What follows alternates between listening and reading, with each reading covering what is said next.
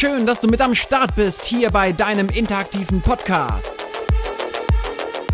Ich beantworte deine Fragen und spreche über das, was dich bewegt. Ich bin dann mal ehrlich.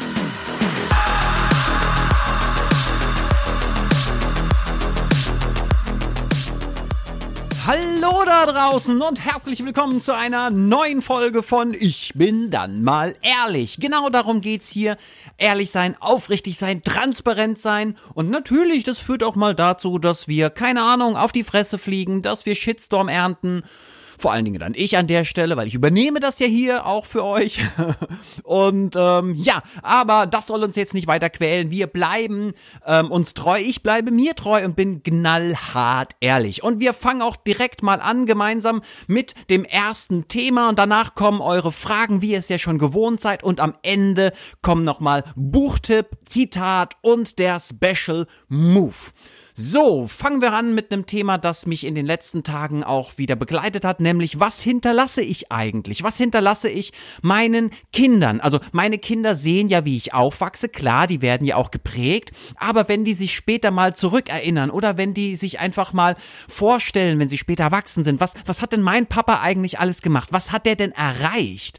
Was hat er denn verändert? Was hat er denn be bewegt? Also es kann ja sein, dass meine Kinder ähnlich wie ich sehr idealistisch werden, auch den Anspruch Anspruch haben, dass die eigenen Eltern nicht nur einfach so dahin leben oder das Kind auch ganz nett und ganz gesund und ganz solide aufziehen, sondern dass da was passiert auch, dass, dass sie irgendwie, dass man ein Vermächtnis hat, irgendetwas hinterlässt und das ist mir in den letzten Tagen immer wieder mal so bei mir aufgeploppt und ich dachte mir so, okay, was hinterlässt du denn eigentlich? Was willst du denn überhaupt hinterlassen? Wo, wofür stehst du denn überhaupt?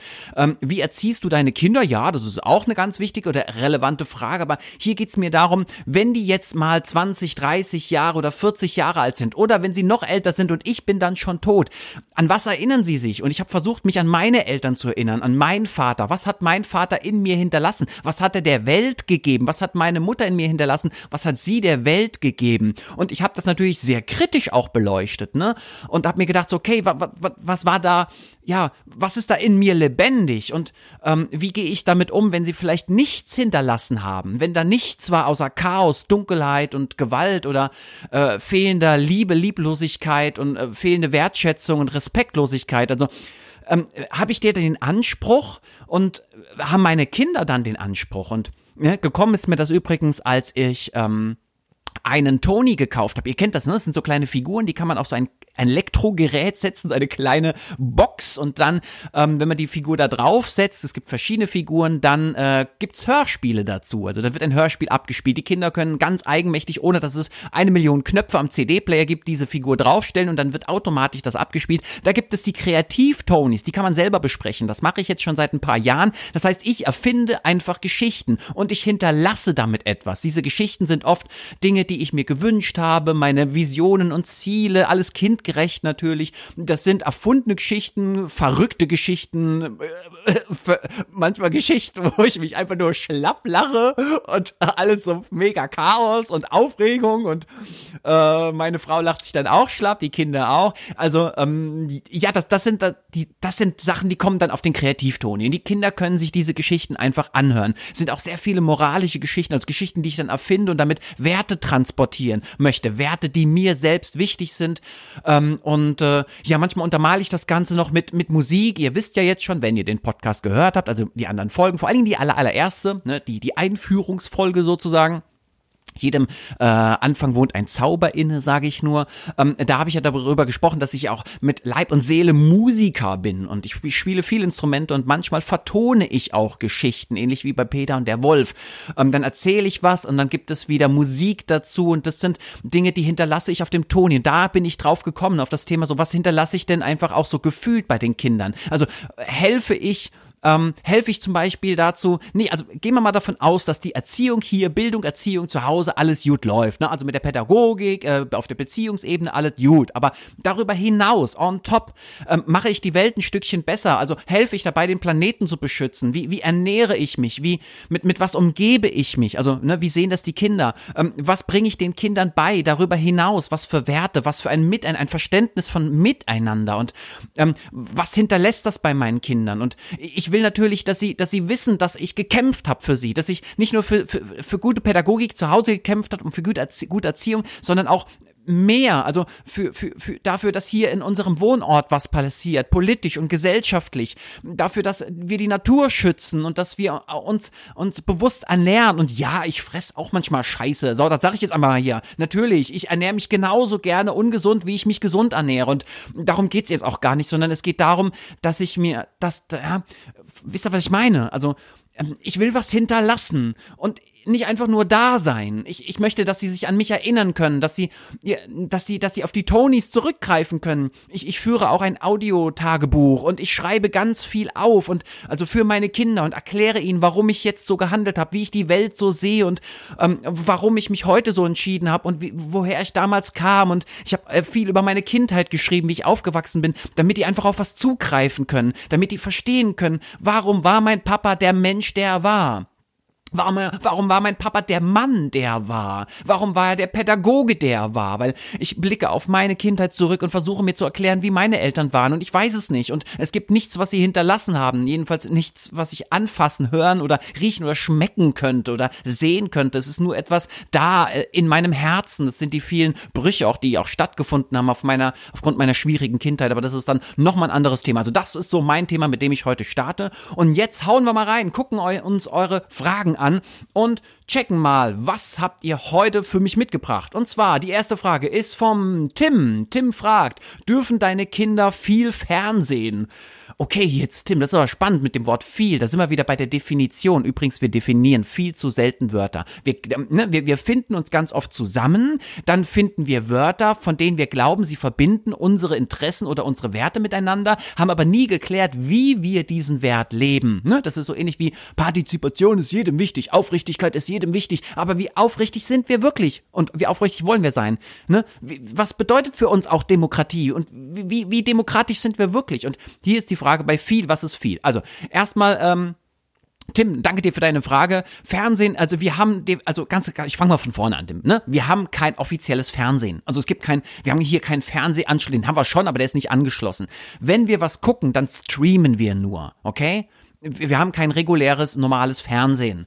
Ähm, und die Kinder gucken meistens so zweimal in der Woche Fernsehen. Jeweils für vielleicht eine halbe Stunde, Stunde. Es kann auch mal sein, dass wir einen Videoabend, Kinoabend machen, sonntags oder so. Oder mal samstags abends.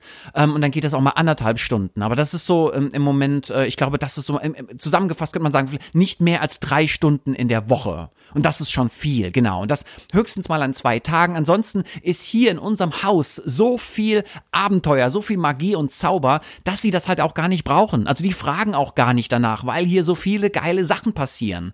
Ähm, dazu muss ich auch sagen, wir leben halt hier in einem Mehrgenerationenhaus. Wir haben hier auch richtig viel Platz und wir haben hier ein Dorf und die Kids, wir haben noch Straßenkids, weißt du? Also wir, wir erobern noch die Straße wie Seeräuber. Die, wir sind hier im Prinzip die, die, die See, die Straßenräuber. Wir, wir annektieren die Straßen und spielen auf den Straßen, malen die voll mit Kreide und stellen Schilder hin und, und, und, und, und keine Ahnung, bolzen mit dem Ball und, und das sind so, das ist wichtiger als in die Glotze zu schauen. Das brauchen die Kinder nicht. Und übrigens, auch wenn du nicht gefragt hast, äh, Tim, ähm, die, die, sie haben auch keinen Zugang zu ähm, zum Handy oder Smartphone. Also sie spielen nichts. Haben sie auch noch nie gewollt, sehen auch, dass es andere tun, halten es aber selbst für langweilig. Geil, oder, Tim? Ja, haben wir gut gemacht. So, das dazu, ähm, Tim. Ich hoffe, deine Frage ist damit beantwortet. Ich finde es auch ganz gut so, wie gesagt, wenn die Welt bunt ist, voller Magie und Zauber ist, wenn die Welt kreativ ist, wenn ihr viele Geschichten erzählt, und ich bin ja ein großer Geschichtenerzähler ähm, äh, oder Bücherleser und äh, Musiker, und dann, dann braucht ihr auch kein Fernsehen. Ähm, allerdings, äh, ja, was soll ich dazu sagen? Gerade jetzt in Corona-Zeiten erlebe ich das ganz oft, dass äh, äh, der Fernseher sozusagen die, die, die letzte Notstation ist, der, der Ausweg, bevor man komplett als Elternteil auch manchmal eskaliert. Oder du willst einfach was fertig kriegen und parkst die Kinder vor dem Fernseher. Auch das ist so etwas, wo, das sehe ich kritisch. Ich glaube nicht, dass es das braucht. Also ich muss das Kind nicht vor dem Fernseher parken, denn wenn das Kind gerne Bücher liest und was auch trainiert hat, wie es das Buch selbst erforscht, selbst die, die noch nicht lesen können, können Bücher selbst erforschen, ob das Wimmelbücher sind oder, oder, oder. Oder sie haben eine Liebe zum Malen. Also es gibt so viele tolle Dinge, da können Kinder sich auch mit beschäftigen. Dieses vor dem Fernseher parken ist, eine, da sehe ich zwiespältig, ganz ehrlich. So, kommen wir zur zweiten Frage von Samira. Wie findest du es, wenn in der Kita Kinder zum Schlafen gezwungen werden? Krass geile Frage. Samira, sehr gut, Respekt. Erlebe ich sehr, sehr häufig. Gibt es auch unterschiedliche Gründe dazu. Also, ähm, es gibt äh, noch Kitas tatsächlich, die sind so ähm, alteingesessen. Die sagen, naja, bei uns schlafen die Kinder halt, weil es schon immer so war. Ne? Kennt ihr, ne? So diese so, das war schon immer so, das machen wir auch heute noch so. Dazu muss ich jetzt gar nicht mehr viel sagen. Also das erklärt sich von selbst, dass, äh, dass das eine Einstellung ist, die wir schnellstens überprüfen sollten, bevor wir einfach ähm, im Leben nichts hinterlassen, außer das, was schon war. Und das ist dann sehr, sehr wenig, pädagogisch gesehen auch vielleicht extrem fragwürdig.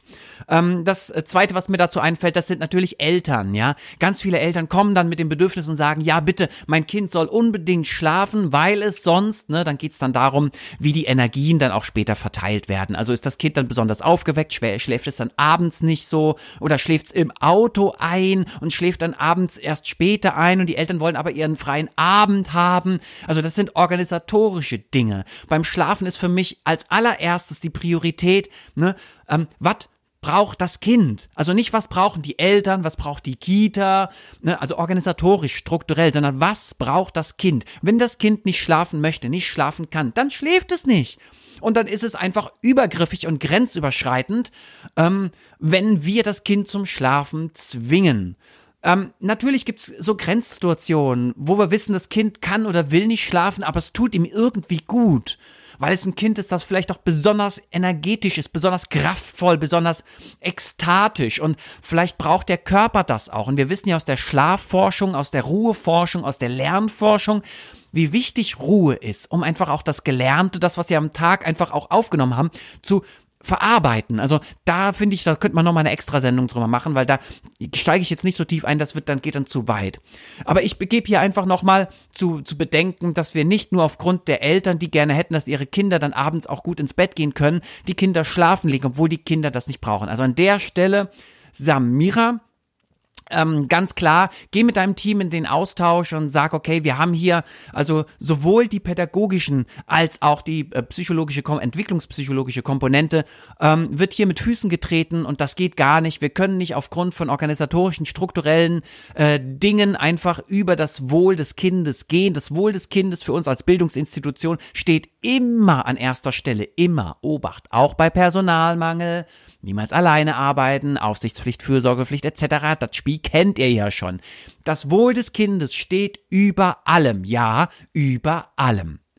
So, Samira, ich hoffe, das konnte ich so ein bisschen ähm, beantworten. Also zum Schlafen zwingen macht keinen Sinn, pädagogisch gesehen und ähm, äh, entwicklungspsychologisch gesehen und auch von den eigenen Werten her. Also für, für mich als Pädagoge wäre das auch ein No-Go. Und ich würde mit den Eltern in den Austausch gehen und den Eltern ganz klar sagen, wie sehen wir das hier? Und wenn die Eltern dann das nicht wollen, dann sollen sie sich bitte eine andere Kita suchen. Aber wir werden auf keinen Fall, nur weil die Eltern das gerne hätten, ähm, über das Wohl des Kindes gehen.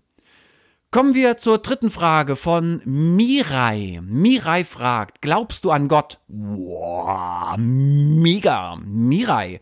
Jetzt haust du aber hier raus. Ähm, Mirai, glaube ich an Gott? Also vielleicht ganz kurz zu meiner Geschichte. Ähm, meine Eltern ja, sind äh, christlich und ähm, ich bin auf dem Dorf groß geworden mit 500 Einwohnern und da gehört es zum guten Ton in die Kirche und den Kindergottesdienst zu gehen und konfirmiert zu werden und in die Jungschar, für diejenigen, die das nicht kennen, es ist so eine Art, so ein Club für christlich gläubige Jugendliche ähm, zu gehen. Und ähm, wenn ich, ich wollte das damals nicht, ich wollte mit meinen Freunden rausgehen, bolzen, auf dem, ne, ich wollte Abenteuer erleben, ich wollte in den Wald gehen, an Bach gehen, Staudämme bauen etc. und meine Eltern haben dann gesagt, so nee, das machst du nicht. Und wenn du nicht hörst, dann kriegst du sie halt, ne? Für diejenigen, die hier schon öfters mit dabei waren, die wissen, ich hatte eine sehr gewaltvolle Kindheit und wenn ich halt dann nicht gehört habe, dann habe ich sie halt ordentlich auf die Fresse gekriegt.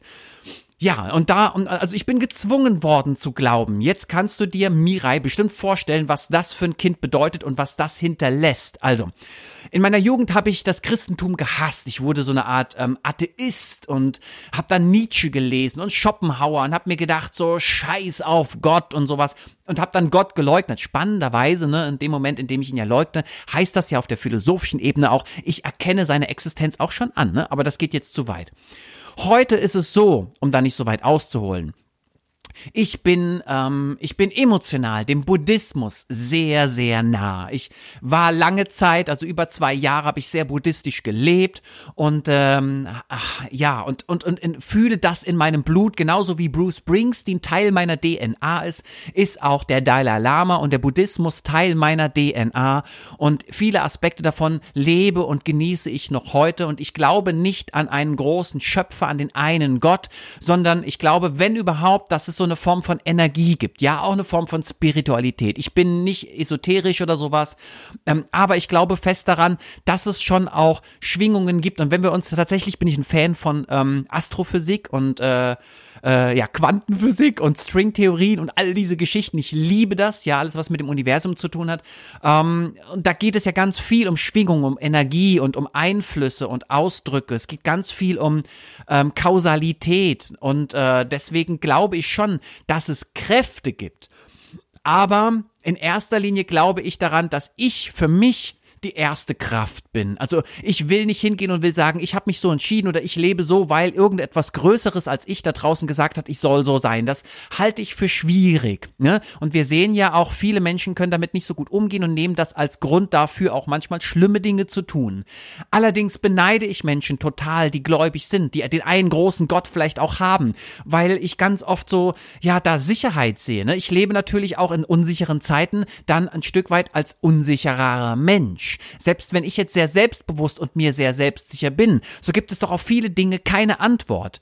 Und natürlich löst das in mir auch manchmal Ängste und Beklemmungen aus. Und wenn ich Menschen sehe, die sehr gläubig sind, dann haben die auf diese Fragen, auf die ich keine Antwort finde, die haben dann eine Antwort. Und das ist schon manchmal beneidenswert, weil dann kommen die in so eine innere Ruhe, in so ein Wohlwollen, in so eine Besonnenheit und ja, in, in so eine Achtsamkeit. Und ich bin eher dann der Getriebene, der dann versucht, krampfhaft irgendwie dann doch eine Antwort zu finden. Aber dann gibt es so viele verschiedene Aspekte aus der Medizin, der Wissenschaft, der Forschung, ja, dem, dem, dem Glaube, der Literatur, der Philosophie, also das sind so viele Aspekte und dann bin ich natürlich irgendwie jetzt nicht so geerdet wie jemand, der für sich all diese Fragen mit dem einen Gott oder den einen Attributen seines Glaubens beantworten kann.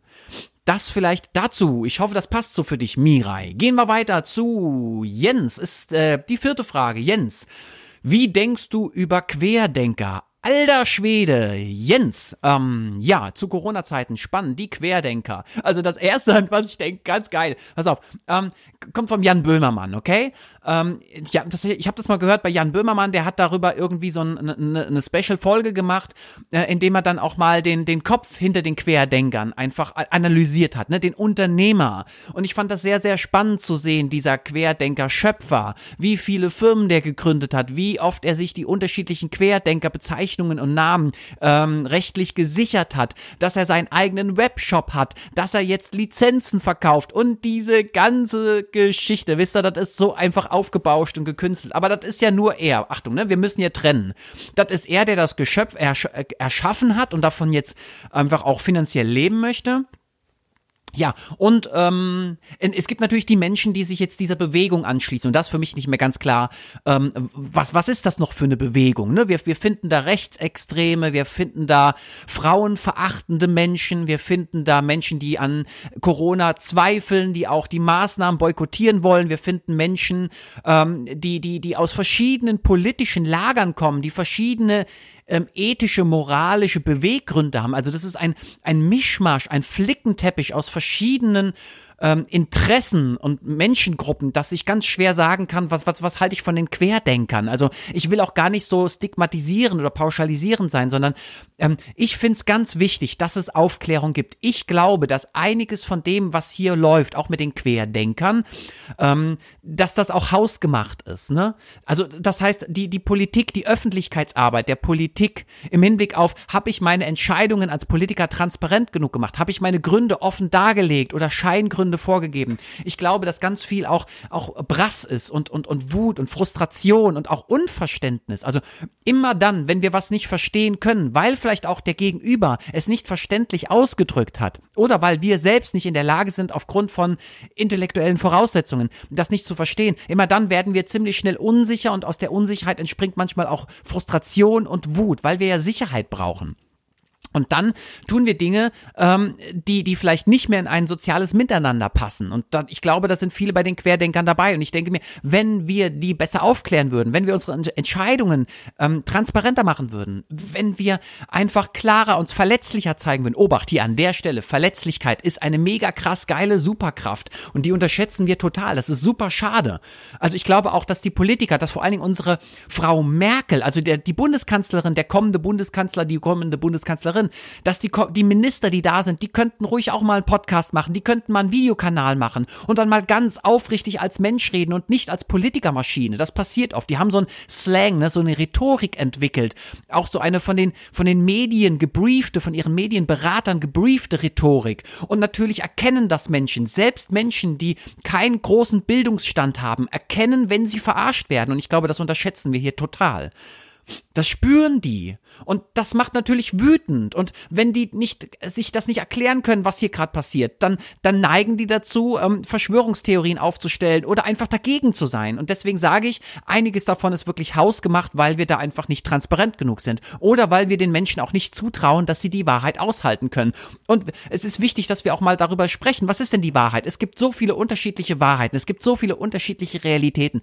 Die Menschen wohnen auf ihren Inseln die einzige Wahrheit, die mich beflügelt, ist auch mit dem Podcast hier, ist doch Brücken zu bauen. Ich möchte äh, Verständnis erzeugen, indem ich Brücken baue. Ich will nicht die anderen Menschen verändern, manipulieren, beeinflussen. Ich will Brücken bauen. Und ich glaube fest daran, dass wenn wir uns offen zeigen und dass wir einfach auch transparenter sind mit dem, was uns umgibt, dass die Menschen von sich aus ein Interesse entwickeln, an sich selbst zu arbeiten und an den Beziehungen und an den politischen, an der politischen Einstellung, den eigenen Werten etc. Glaube ich ganz ganz fest.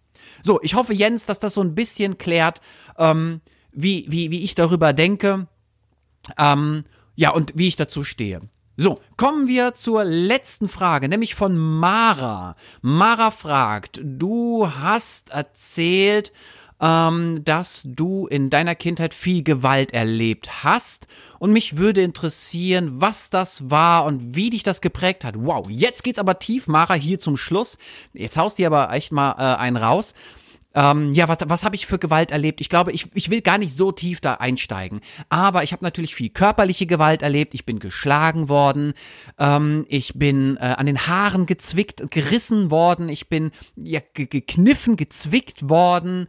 Ähm, äh, das nicht nur von meinen Eltern. Auch in der Schule habe ich viel Gewalt erfahren. Ich bin auf dem Schulhof, bin ich geschlagen worden, habe aber auch selbst geschlagen. Ne? Also jetzt kommen wir schon zu dem, Mara. Ne, was hat das mit mir gemacht? Natürlich, irgendwann habe ich dazu geneigt, auch diese Gewalt Gewalt weiterzugeben. Und das ist ja, Gewalt führt zu Gewalt.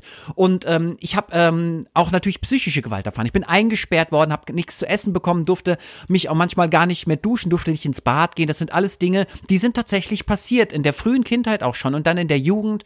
Und ähm, ich habe sehr darunter gelitten und habe natürlich dann für mich auch ja ähm, Kräfte entwickelt. Ich wollte ja nicht daran zerbrechen und äh, bevor bevor ich daran zerbreche, ne, das denken ja viele Kinder, ähm, versuchen wir dann natürlich auch äh, eine eine Kraft, eine Macht in uns zu erzeugen. Und jetzt kommen wir schon wieder zu den Filmen. Ich hatte es mal im im Epilog, also in der aller allerersten Folge. Was was passiert dann? Ne? Also wenn wenn Kinder eine Macht erzeugen, um irgendwie am Leben zu bleiben, um das Ganze überleben zu können, dann ist das nicht nur immer eine positive Macht, dann ist das so eine Art Darth Vader. Das ist ein eine extra, das ist ein Wolf, wie ein Monster. Und das ist eine extrem starke Kraft, die sich in einem äh, aufbäumt und dann einen beschützen soll vor diesen ganz furchtbar schlimmen Momenten. Das Tragische dabei ist, dass diese Macht oft auch schlimme Dinge tut, um sich vor schlimmen Dingen zu schützen. Und das ist im Prinzip die Tragik hinter dem Ganzen. Und ja, und ich habe äh, zum Glück einfach fantastische Menschen später kennengelernt, die mir geholfen haben, mit diesem Monster, das ich noch heute in mir trage, umzugehen. Also ich habe das mal in der ersten Folge gesagt, das wohnt alles in mir. Das ist der Darth Vader, der in mir wohnt. Das ist Lord Voldemort, der in mir wohnt. Das ist Sauron von Mittelerde, der in mir wohnt. Und genauso wohnen aber auch Frodo und Sam in mir, Harry Potter und Hermine und Ron. Und in mir wohnen auch Luke Skywalker und Prinzessin Lea. Und das Tolle ist, ich ähm, weiß heute, wie ich mich schützen kann und zwar mit der positiven Macht, also mit der Jedi-Macht sozusagen und nicht mehr mit der dunklen Seite der Macht. Aber ich kenne auch viele Menschen, die es nicht geschafft haben und die der dunklen Seite verfallen sind und nicht, weil sie böse sind, sondern weil das der tragische Ausdruck der eigenen schlimmen Kindheit ist. Und es ist ganz wichtig, dass wir diese Menschen einfach auch unterstützen, darin aus dieser dunklen Macht herauszukommen. Die wirklich nicht böse oder feindselig ist, auch wenn sie manchmal so wirkt, sondern es ist einfach das extrem bedauerliche Resultat einer Kindheit, die wir uns alle anders wünschen. Das zu dem Thema, Mara. Ich mach's hier ein bisschen kürzer, weil ich das auch sehr, ähm, ja, ich, ich finde jetzt hier, das ist der Rahmen, der ist nicht groß genug, um auf dieses Thema einzugehen, weil ich glaube, ich würde mir dafür gerne mehr Zeit nehmen. So, an der Stelle kommen wir zu den Abschlussmoves. Das ist der Buchtipp. Der fällt heute mal anders aus, weil es ist kein Buch, das ich euch empfehle, sondern es ist eine Zeitschrift. Und zwar von Geo, heißt Geo-Thema. Ne?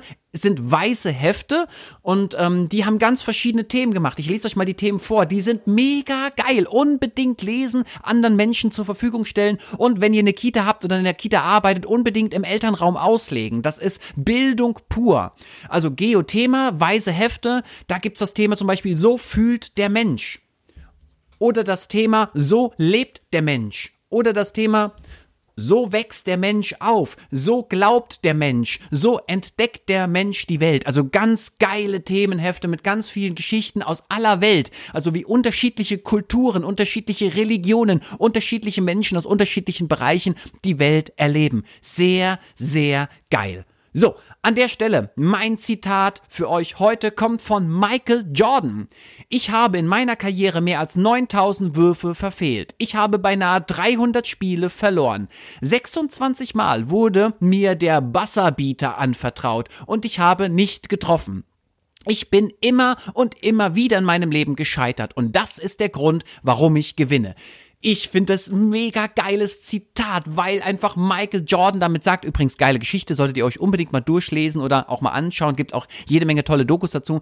Das zeigt uns einfach, wir können nur erfolgreich in unserem Leben sein, wenn wir ganz oft gescheitert sind. Fuck off, ja? Also ganz viele Dinge, die passieren und die sind nicht so, wie wir sie gerne hätten, aber sie sind einfach da und das ist auch gut so. Auch ich bin heute der Mensch, äh, ein Stück weit. Ich bin, das ist natürlich tragisch, aber ich bin auch der Mensch, ähm, der ich heute bin aufgrund meiner Fehler, aufgrund der Fehlentscheidungen, die ich getroffen habe, aufgrund der ganzen Scheiße, die mir widerfahren ist und aufgrund der ganzen Scheiße, die ich anderen Menschen angetan habe. Ja, so ist es.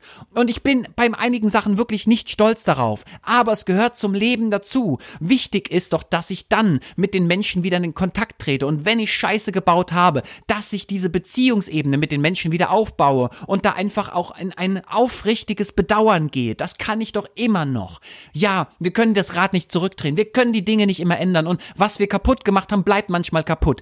Heißt aber nicht per se, dass das immer alles, alles furchtbar schlecht ist, dass wir uns schlecht fühlen sollen, sondern dass wir damit auch, ja, einfühlsam sind und dass wir uns selbst auch verzeihen können und dass wir vor allen Dingen, Achtung, Obacht, wichtiges Thema, vergeben können. Ich glaube, Vergebung ist etwas, was wir uns sehr, sehr selten geben und Vergebung ist etwas, was wir auch anderen sehr selten geben, weil wir da in unserem, manchmal in unserem Schmerz gefangen sind, in unserem Stolz, in unserer Wut, in der Ohnmacht, in dem du hast das nicht verdient, dass ich dir jetzt vergebe und das macht Tod traurig und das macht ganz depressiv und ich kann euch an der Stelle nur dazu inspirieren, bitte setzt euch mit dem Thema Vergebung auseinander. So, zum Schluss kommt der ultimative Kita-Helden oder Andreas Tipp und der ähm, ist heute wie folgt. Und zwar ähm, überlegt doch mal, ähm, was auf der Welt hier müsst ihr eigentlich und was wollt ihr? Also mein Tipp heute ist, setzt euch doch mal mit dem Müssen und Wollen auseinander. Ich finde, wir sagen sehr oft muss und da sind wir wieder bei der Frage auch mit dem Gott, gibt es irgendwas Größeres, was mich dazu zwingt, etwas zu tun? Kann ich das dann als Ausrede oder Grund dafür nehmen gegenüber anderen, um zu erklären, weshalb ich das so tun musste? Ich bin der Meinung, in den meisten Fällen können wir sagen, ich möchte oder ich will. Und das ist die Aufrichtigkeit, die ich mir von uns allen wünsche, damit nicht die Leute denken, okay, das sagt er jetzt so, weil das ähm, ne, auch bei Kindern. Ich will nicht, dass meine Kinder damit aufwachsen, dass es da irgendwie, dass sie zu irgendetwas, ähm, naja, Gut, also wir wollen natürlich hier nicht die beschützende Form der Macht ähm, äh, außen vor lassen. Auch, auch Kinder werden immer wieder auch Dinge machen, die wir für richtig halten. Letztendlich will ich aber, dass sie selbstwirksam werden. Ich will nicht, dass sie Ausreden kreieren. Wisst ihr? Also ein, ein gutes Mittelmaß finde ich schon mal ganz wichtig. Und wenn ihr da einfach mal in euch geht und überlegt, was glaubt ihr, müsst ihr alles tun und was wollt ihr alles tun? Und dann nutzt doch einfach, macht mal so eine Zwei-Wochen-Challenge. Anstatt einfach zwei Wochen lang das Wort muss zu verwenden, ich muss jetzt los, ich kann nicht länger bleiben, zu sagen, ich will jetzt los, weil ich gerne pünktlich kommen möchte. Ne? Dass der andere auch versteht, Achtung, hier nicht einfach nur zu sagen, ich, ich, ich will anstatt ich muss, sondern nutzt auch die Möglichkeit, es zu begründen, damit der andere wirklich versteht, aus welchen guten Gründen sagt ihr jetzt, dass ihr das wollt.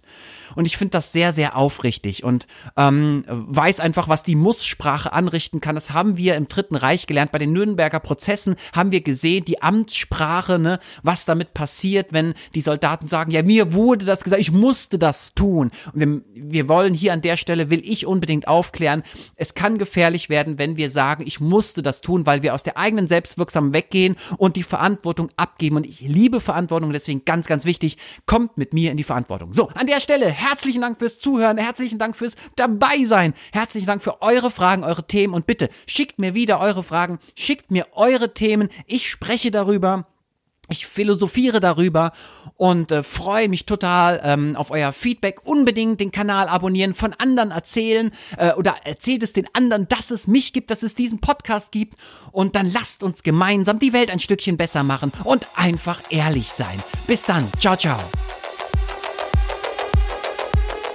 Auf meinem YouTube-Kanal findest du fantastische Videos.